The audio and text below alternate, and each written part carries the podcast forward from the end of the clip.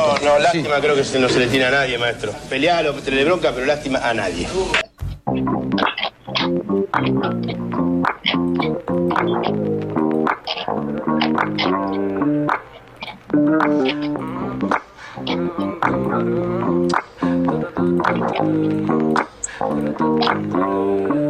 La poca experiencia que tengo en el fútbol alemán con la experiencia que tengo del, fútbol español, ves diferencias, ves que el fútbol español es más pausado, un pelín más técnico que el de aquí, y aquí, claro, aquí es todo, todo un pelín más rápido, es más físico.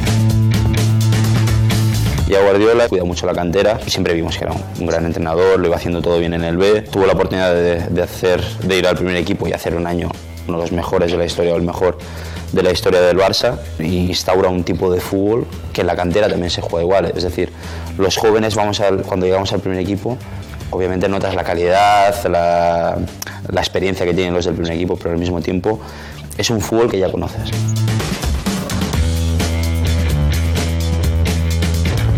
Desde pequeño he estado en España, he vivido, he vivido las tradiciones españolas, la cultura española, he vivido todo lo que un español tiene que aprender siendo de pequeño, así que eh, me siento español desde, desde muy pequeñito.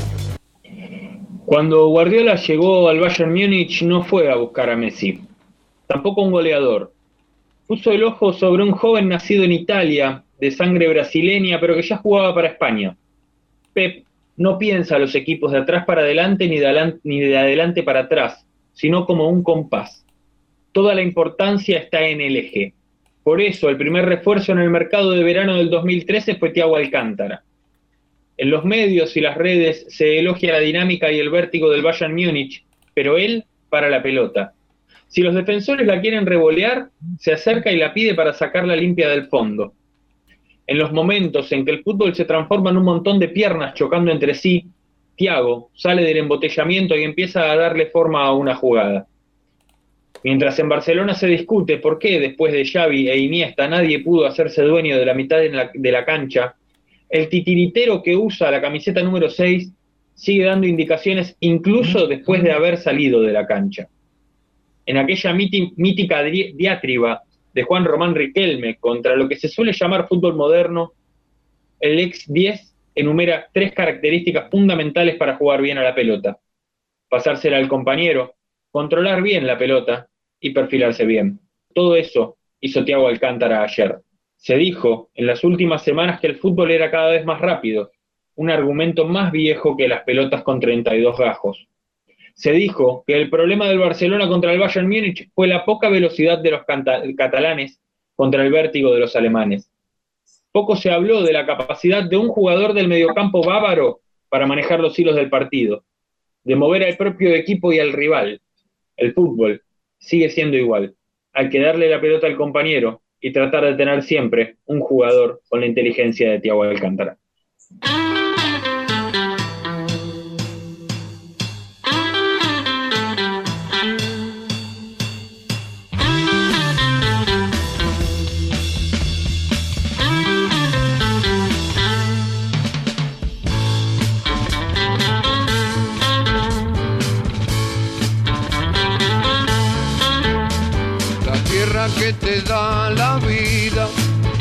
Da un tiempo para decidir, eligiendo inteligentemente, todo el mundo podrá ser feliz.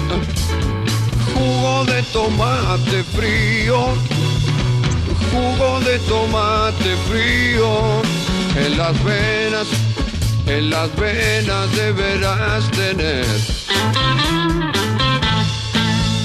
Si quieres ser un terrible vago, todo el día pasa arriba y a dormir. O elegiste ser un tipo capo, siempre serio y que da temor, deberás tener jugo de tomate frío, jugo de tomate frío en las venas, en las venas deberás tener quieres triunfar con las mujeres, tener muchas que lloren por vos. Tendrás que ser muy poco inteligente, tener dinero y una buena voz, pero jugo de tomate frío, jugo de tomate frío, en las venas, en las venas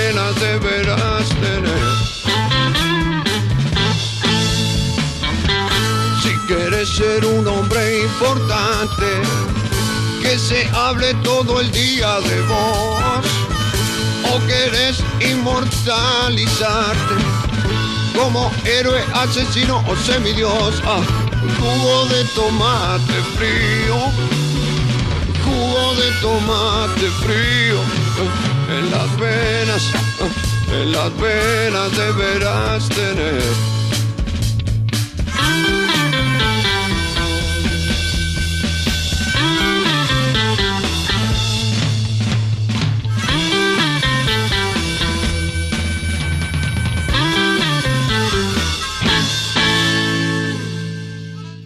Bienvenidos, bienvenidas a Lástima a Nadie Maestro, a Lástima a Nadie Radio.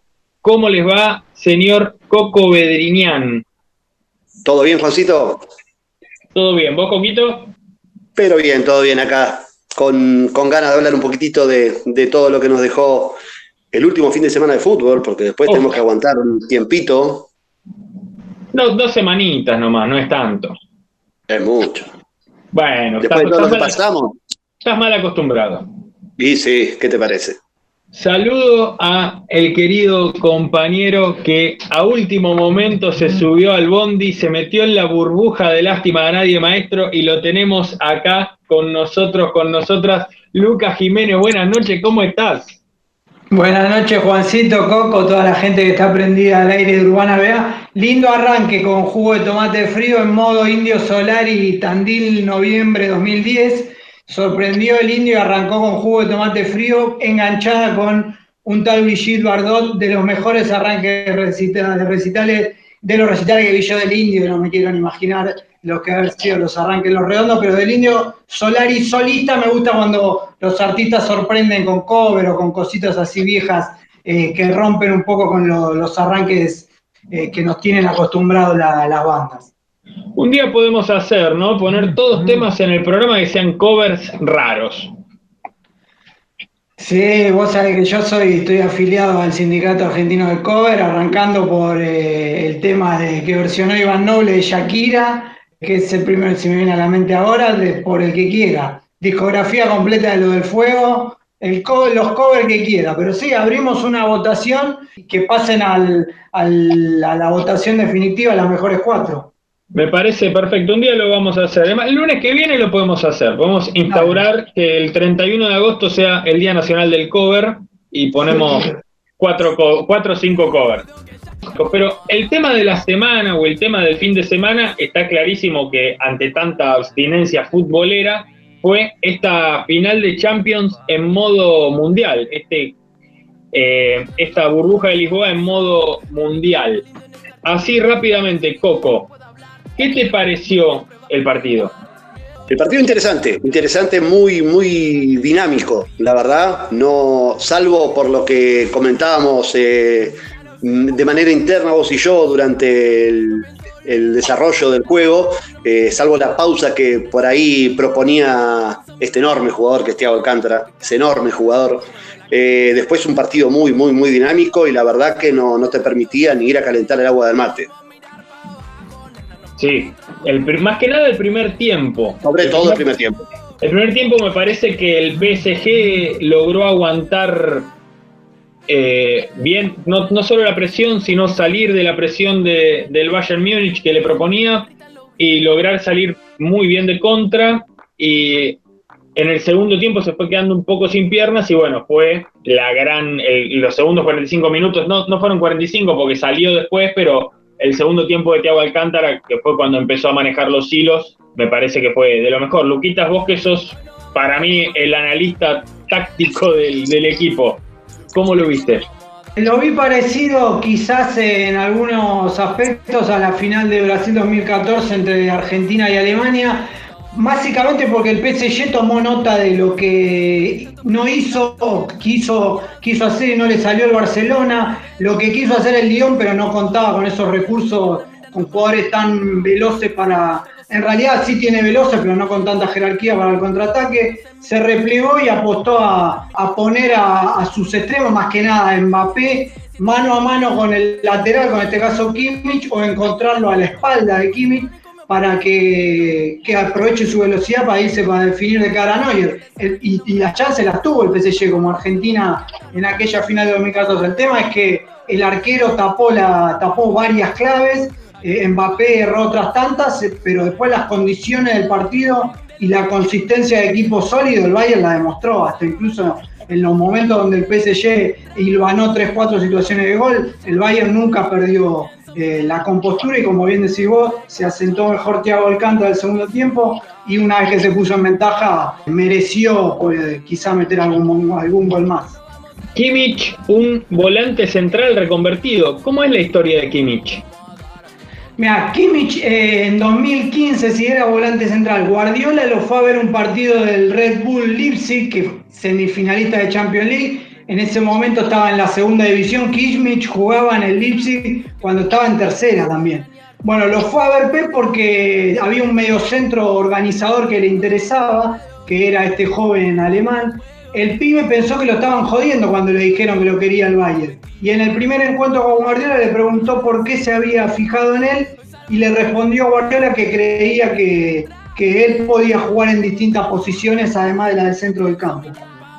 En 2016, en momento de lesiones y suspensiones, el Valle se quedó sin defensores centrales ante un partido contra el Dortmund como visitante. Y ahí Guardiola dijo, bueno, vamos con Kimmich de central. Kimmich era un pibe, ¿no? Estaba recién llegado y era un pibe. Kimmich jugó de central bastante bien en esa posición, el partido terminó 0 a 0. Y cuando terminó entró Guardiola muy enérgico, muy a los Cholo Simeone. Medio, está la imagen, está el video en YouTube, medio que le agarra la cara y de lejos parece como que lo está retando. Y en un libro, en la metamorfosis de Marty Perarnau, eh, Guardiola cuenta lo que le dijo en ese momento, dice que en un momento entró otro defensor y le pedían a Kimmich que pase de volante y Kimi no escuchó la orden del compañero por los gritos de la cancha. Entonces Guardiola le fue a recriminar eso, el pibe le pidió perdón por no escucharla y ahí Guardiola dejó de gritarle, lo abrazó y le dijo lo siguiente, has jugado sensacional, eres bueno, muy bueno, te dije que podías hacerlo, te lo dije. Era el primer partido de Kimmich como central, jugó varios más, después bueno, ante el retiro de Philip Lam empezó a agarrar minutos como cuatro, que es en la posición en la que lo vimos del partido de vuelta contra el Chelsea en adelante. Kimmich, el autor del quinto gol contra el Barcelona, después de una gran jugada de Alfonso Davis, el lateral nacido en Ghana y criado en Canadá, del calor al frío sin escalas, que así lo retrata Iván Barrera en la nota que sacamos hoy sobre Alfonso Davis en Lástima Nadie Maestro como en aquel inolvidable minuto 62 cuando Alfonso recibe la bocha en la mitad de cancha. Los piruletes que desplegó con la pelota pegada al pie quedarán en nuestros recuerdos. De espaldas a Messi, logra pasarlo y en dos movimientos deja a Lío y a Vidal desparramados por el suelo para seguir encarando por su banda.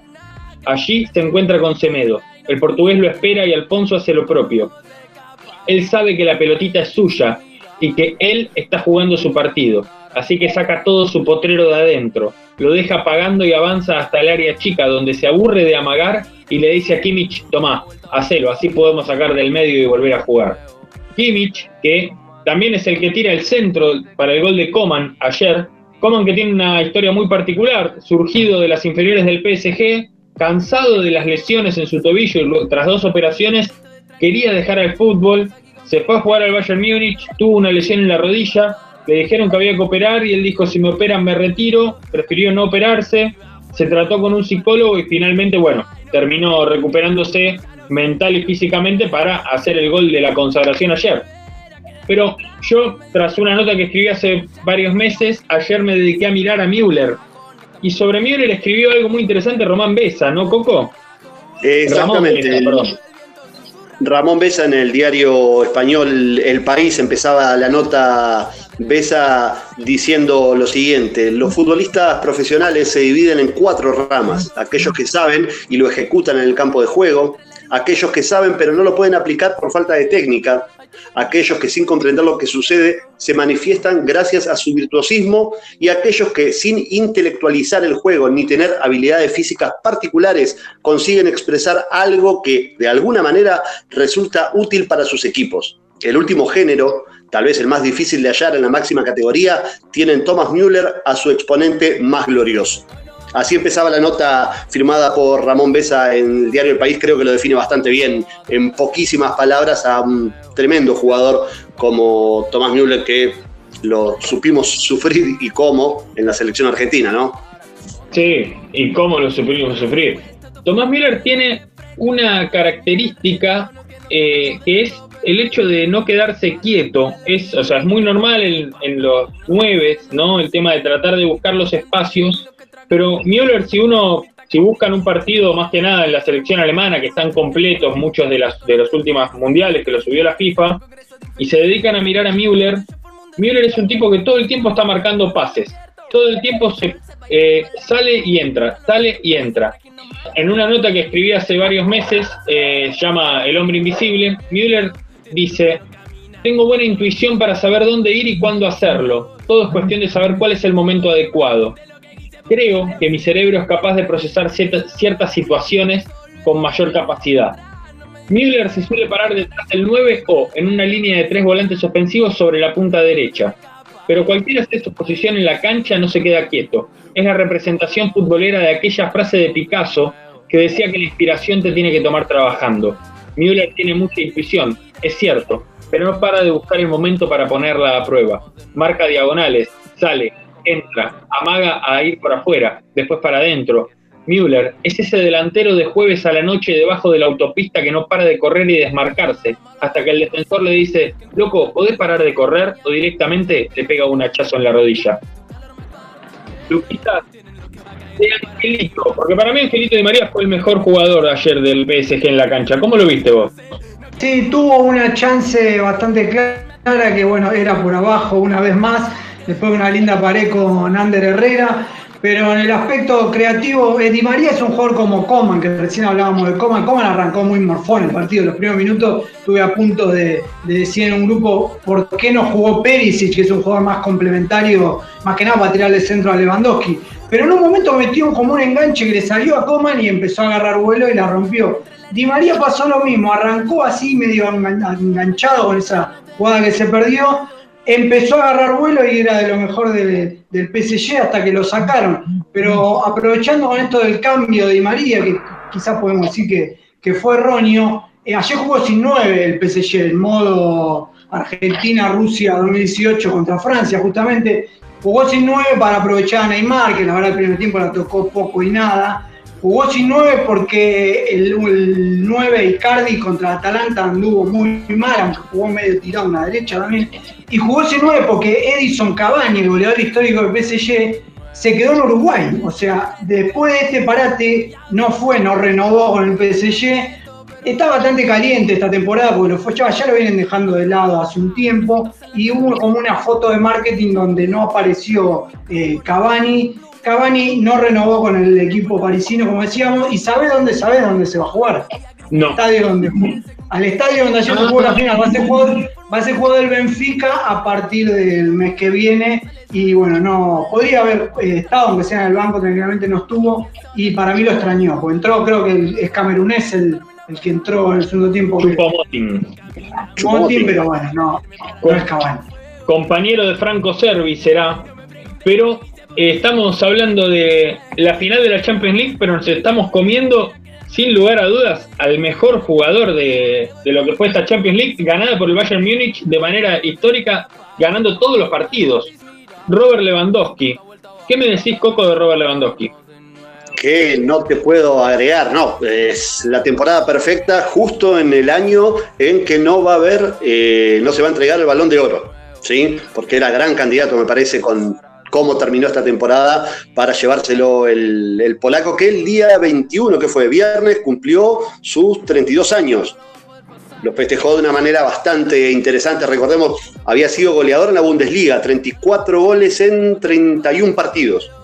goleador en la Copa de Liga alemana, cuando le ganan la final 4-2 al Leverkusen con dos goles justamente del propio Robert Lewandowski y goleador de esta Champions con 15 goles en 10 partidos y recordemos que estuvo cerquita del récord de Cristiano Ronaldo en Champions, pero hubo eh, dos partidos menos que tuvieron que jugar los alemanes por el tema. Eh, de la reformulación de, esta Champions para que pudiera finalizar, porque si no, habría que ver si no podría haber sumado algún par de goles más el, delantero polaco para romper con ese récord de Cristiano de tantos goles en una Champions, pero bueno, 15 goles en 10 partidos sirvieron y, bastante. Hay un par de cositas chiquititas que las fue contando, no sé si ustedes lo escucharon a Miguel Simón durante la transmisión en ESPN.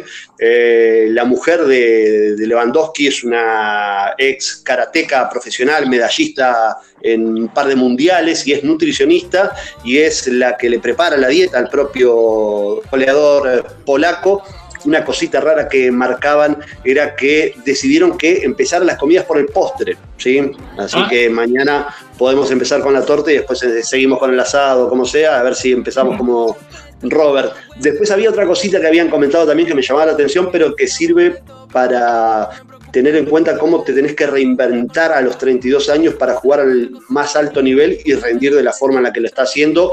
Consultó Lewandowski a un terapeuta del sueño, ¿sí?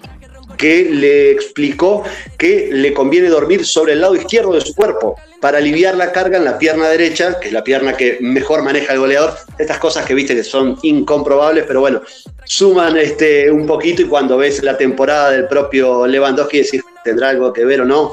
Evidentemente está en su mejor estado de forma y tanto es así que hasta el propio Guardiola en su paso por el, por el Bayern Múnich había, había destacado que fue el jugador más profesional que conoció. Dice que piensa en comer bien, en dormir y en hacer ejercicio a las 24 horas, una cosa que yo se la he visto solamente a, a Cristiano Ronaldo, pero realmente, y vuelvo a destacar lo que fue la temporada de Lewandowski, que no ganó la bota de oro, por quedar a dos goles de distancia del italiano de la Lazio Chiro Immobile, ¿no? Sí, de Chiro Immobile. estoy diciendo exactamente, pero bueno, una campaña tremenda que, insisto, si, hubiera, si se hubiera entregado esta temporada lo que es el, el balón de oro, yo creo que tenía muchísimas chances el polaco de quedárselo. Encito, en un cachito te voy a pedir un audio de Pellegrino que capaz que ya lo tenés ahí preparado hablando más que nada sobre lo que tiene que ver con eh, las inversiones de agentes extranjeros en los clubes, algo que está muy a la vista en el PSG. Sin embargo, el PSG no es el club con mayor presupuesto, porque se suele tildar que, bueno, no, el PSG es un equipo, sí es un equipo de Estado, de Estado de, Qatar, pero no es el equipo con mayor presupuesto, es más, el Bayern Múnich tiene más presupuesto el PSG, con plata de Audi, con plata creo que eh, de, una aerolínea que ahora no me viene a la cabeza. Antes de ir al primer corte y de escuchar a, el audio de Longaniza Pellegrino hablando sobre las inversiones extranjeras, no quiero dejar de destacar lo que fueron las lágrimas de Jesús Navas después de la final de la Europa League ganada por el Sevilla. Jesús Navas es prácticamente como decir Sevilla, es el tipo que más veces vistió la camiseta del Sevilla, es el máximo ganador de la historia del Sevilla. Y después de ganar dos Europa League eh, en sus inicios, creo que 2005, 2006, 2006, 2007, las dos primeras del club, volvió en su paso por el Manchester City y eh, en su última temporada, en, su, en la última copa ganada el viernes al, al Inter de Lautaro Martínez, recordó a Ramón Puerta, eh, no, Ramón Puerta, no, sí, Ramón Puerta, digo bien. Eh, pues se me Antonio. Con el expresidente. Antonio Puerta, Puerta. Ramón Puerta es eh, el expresidente que duró pocas horas y a la Perla Reyes, dos ex compañeros fallecidos, los recordó entre, entre lágrimas. Pero si te parece, Encito, vamos al audio de Pellegrino y a escuchar un temita de la Guardia Hereje y ya volvemos. Nosotros añoramos tener cosas que tienen fuera, siempre añoramos, miramos, pero ojalá que podamos llegar a hacer un mix entre profesionalizar las áreas que realmente uno necesita, gente responsable que viva las 24 horas por el club, pero sin perder algo que es muy, muy poderoso, que es que el club es de la gente y de los socios y del hincha. Eso es algo muy poderoso. Porque imagínense que acá venga una persona de, de un país lejano y ponga una bandera que diga este club es mío. Eso es algo, bueno, nos, nos traería, nos preguntaríamos un montón de cosas. No, no quiero más que sea azul la camiseta, la ve azulada, quiero que sea amarilla. Eso, bueno, sí, por ahí tendríamos más millones, pero se perdería algo, entonces hay que buscar un mix entre esas dos cosas, ¿no? Yo no sé si las luces del estadio lo cegaron en el córner, señor juez, o si fue el back central que lo tapó justo en el momento cumbre. Nos vinimos de tan lejos, señor juez, con banderas en la mano. Pa' que usted nos ponga triste el corazón, señor juez. No fue penal. Y le juro desde acá donde yo estoy, desde atrás del alambrado, lo vimos todos muy claro, señor juez. Se tiró, se tiró, no lo tocaron. Y es que vinimos de tan lejos para alentar papelitos en la mano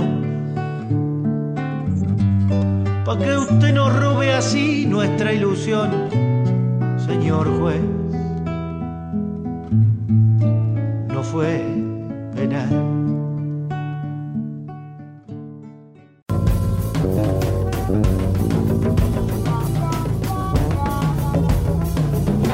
Otra vez Insaurralde que va arriba. Completaba el Turco Usain y viene la contra. Es Perduti, la tira para Fabiani que no va a llegar. Primero Núñez, me parece, va. No, trabó Fabiani, se la lleva. Tatán, tatán. Tatán, tatán. Fabiani, tatán, tatán. ¡Qué golazo! ¡No! ¡No, Fabiani! ¡Era el gol de la fecha, Gamboa!